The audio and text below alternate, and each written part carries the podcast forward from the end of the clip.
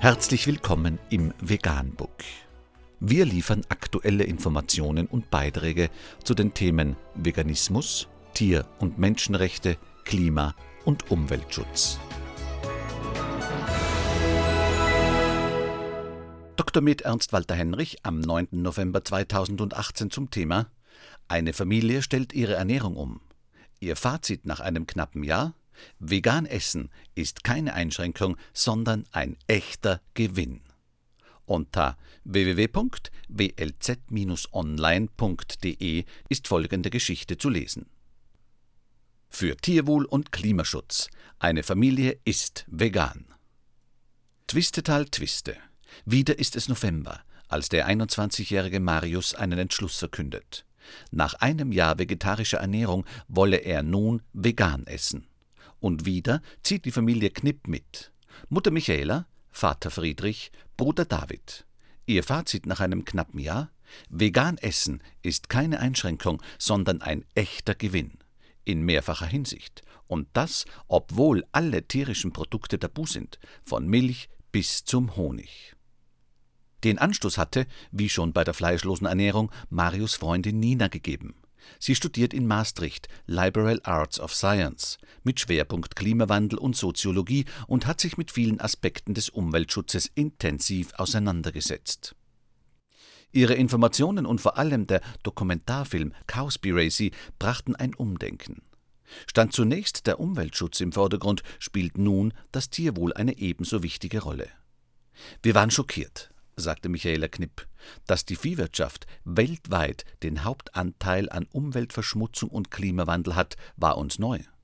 Friedrich Knipp bestätigt, der Film hat den Ausschlag gegeben mit Informationen, was hinter der Fleischindustrie steckt. Es ist ein ganzer Strauß an Gründen, der die Familie sicher sein lässt, das Richtige zu tun für den Anbau von Futtermitteln gerodete Wälder, mafiöse Organisationen, die dabei über Leichen gehen, Hochleistungsmilchkühe mit einer Lebenserwartung von fünf, sechs statt zwanzig bis dreißig Jahren, zu Legemaschinen gezüchtete Hühner, überhaupt Tiere, über deren Leben und Tod der menschliche Konsum bestimmt. Knips sind überzeugt, die Vorstellung, dass uns tierische Produkte ernähren müssen, ist falsch. Die Umstellung war radikal. Wir haben noch die Milch ausgetrunken, Käse und Eier aufgegessen, das war's, berichtet Michaela Knipp. Und ich habe die Krise gekriegt, als ich an Weihnachten gedacht habe. Ein Kochbuch aus dem Internet hat uns gerettet. 34 vegane Rezepte zu Weihnachten boten eine breite Palette. Vom Blumenkohlsteak mit Fächerkartoffeln über vegane Bratensauce bis zu Schokomus und Spekulatiuskuchen.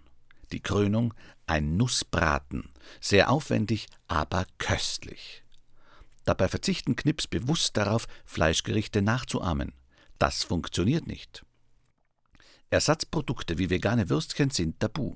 Beim Grillen etwa gibt es Burger aus Gemüse, Hülsenfrüchten, Tofu, Pilzen.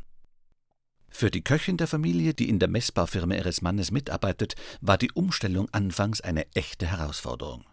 Ich habe viel gelesen und viel experimentiert, bin kreativer und neugieriger geworden, sagt Michaela Knipp. Informationen und Rezepte fand sie auch im Internet. Foodblogs wie veganliebe.de oder ishappy.de. Völlig neue Wege taten sich auf. Man muss erst eine Idee entwickeln, was alles geht, sagt sie und ist noch immer überrascht von der Vielzahl der Möglichkeiten. Aus Kichererbsenwasser etwa lässt sich eine Art Eisschnee herstellen, für Mousse au Chocolat etwa. Aus Tofu, indischem Steinsalz und Kurkuma, Olivenöl und Zwiebeln wird Rührei. Eingeweihte Cashewkerne werden zu einer cremigen Sauce. Brotaufstriche entstehen auf der Basis von Nüssen und Sonnenblumenkernen. Die Vielfalt ist einfach unglaublich, sagt Frieda Knipp. Neu im Speiseplan sind nicht nur Sojaprodukte, Kiasamen und Kichererbsen, Kokosöl und Agavensirup, sondern auch Gewürze wie Kurkuma, Koriander und Garam Marsala. Nüsse und Hülsenfrüchte wie Erbsen und Linsen gibt es jetzt viel häufiger. Der Anteil an Obst und Gemüse ist deutlich gestiegen. Mit der Umstellung ist die Offenheit aller gewachsen, sind alte Abneigungen gegen Auberginen und Zucchini etwa verschwunden, und das Kochen macht der Köchin jetzt wieder richtig Spaß. Vegane Produkte bekommt die Familie in Supermärkten und Bioläden vor Ort, selten auf Online-Bestellung. Manches, was es hier nicht gibt, kauft sie auf Vorrat, wenn sich andernorts die Gelegenheit bietet. Biogemüse bezieht sie vom Falkenhof in Strote aus solidarischer Landwirtschaft. Marius studiert seit kurzem in Schwäbisch Gmünd Produktgestaltung. Hier ist die Esskultur sowieso eine andere. Viele Studenten essen vegetarisch, sagt er, und dreimal pro Woche gibt es in der Mensa auch ein veganes Gericht. Um sich ausgewogen vegan zu ernähren, muss man sich schon damit auseinandersetzen, ist das Fazit von Michaela Knipp. Eltern und Söhne aber sind froh, diesen Schritt getan zu haben. Unter dem Titel Oxford Study Vegane Ernährung rettet Leben stellt die Albert Schweitzer Stiftung Forschungsergebnisse vor zum Zusammenhang zwischen Ernährungsweisen und Klimawandel. Vegan, die gesündeste Ernährung und ihre Auswirkungen auf Klima und Umwelt, Tier- und Menschenrechte. Mehr unter www.provegan.info.